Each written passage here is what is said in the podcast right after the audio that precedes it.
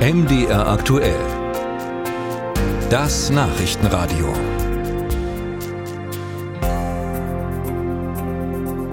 Bahnnutzer dürften das Wochenende intensiv nutzen, um sich neue Reiserouten auszudenken. Denn im Fernverkehr dürfte ab Sonntagabend so gut wie nichts mehr gehen. Die Eisenbahn- und Verkehrsgewerkschaft EVG hat neue Warnstreiks angekündigt. Sämtliche IC- und ICE-Züge sollen zwei volle Tage lang stehen.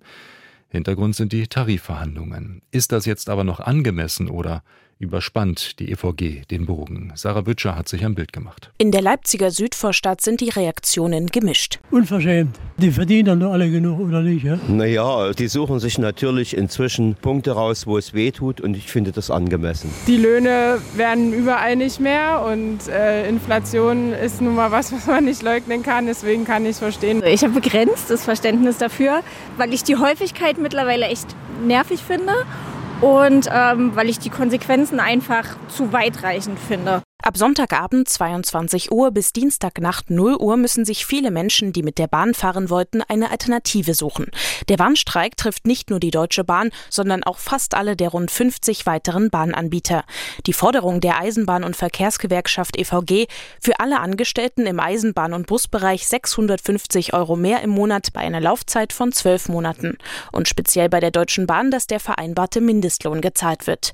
Verlieren Fahrgäste beim mittlerweile dritten Streik in diesem Jahr Jahr die Geduld? Ich hoffe nicht, sagt Uwe Reitz, Sprecher für den Bereich Tarifpolitik bei der EVG. Ich äh, weiß und wir wissen, dass es äh, für Belastungen bei den Reisenden sorgt.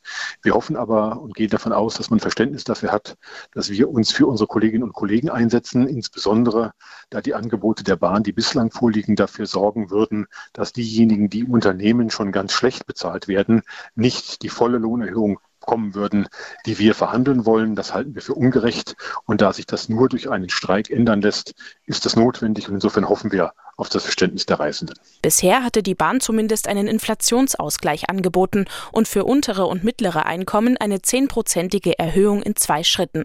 Kritik am Streik gibt es vom Fahrgastverband ProBahn. Er hat für die Zukunft eine eher düstere Prognose, meint der Sprecher von ProBahn Mitte Deutschland Lukas Ifländer. Wir sehen das durchaus, dass wir langsam bei dem Punkt sind, wo wir ernsthaft riskieren, dass uns Fahrgäste dauerhaft abspringen und äh, genauso wie wir das eigentlich damals mit der GDL immer gefordert haben, fordern wir jetzt auch EVG und Bahn dazu auf, möglichst schnell zu einer Schlichtung zusammenzukommen, da externe Leute reinzuholen, weil wir glauben nicht mehr, dass äh, diese beiden Organisationen es gemeinsam hinbekommen, sich zu einigen. Michael Dreier ist Rechtsanwalt und Experte für Tarifkonflikte. Er sagt, es komme immer darauf an, was die Verhandlungsparteien nach außen kommunizieren. Es ist natürlich wichtig zu erklären, äh, was man tut als Tarifverhandlungspartei. Äh, auf der anderen Seite kann natürlich auch eine Gewerkschaft nicht äh, nur mit der öffentlichen Stimmung agieren, sondern sie müssen ja gucken, ob sie ihre Ziele erreichen. Und dass man auch in der Öffentlichkeit sich mal über den anderen beschwert, ist normal. Aber man muss auch immer sehen, dass man die Grenzen wahrt und dass man nicht emotionale Verletzungen produziert, die dann den Verhandlungserfolg erschweren. Die EVG hofft jetzt, so ihr Sprecher, dass das Signal verstanden worden ist.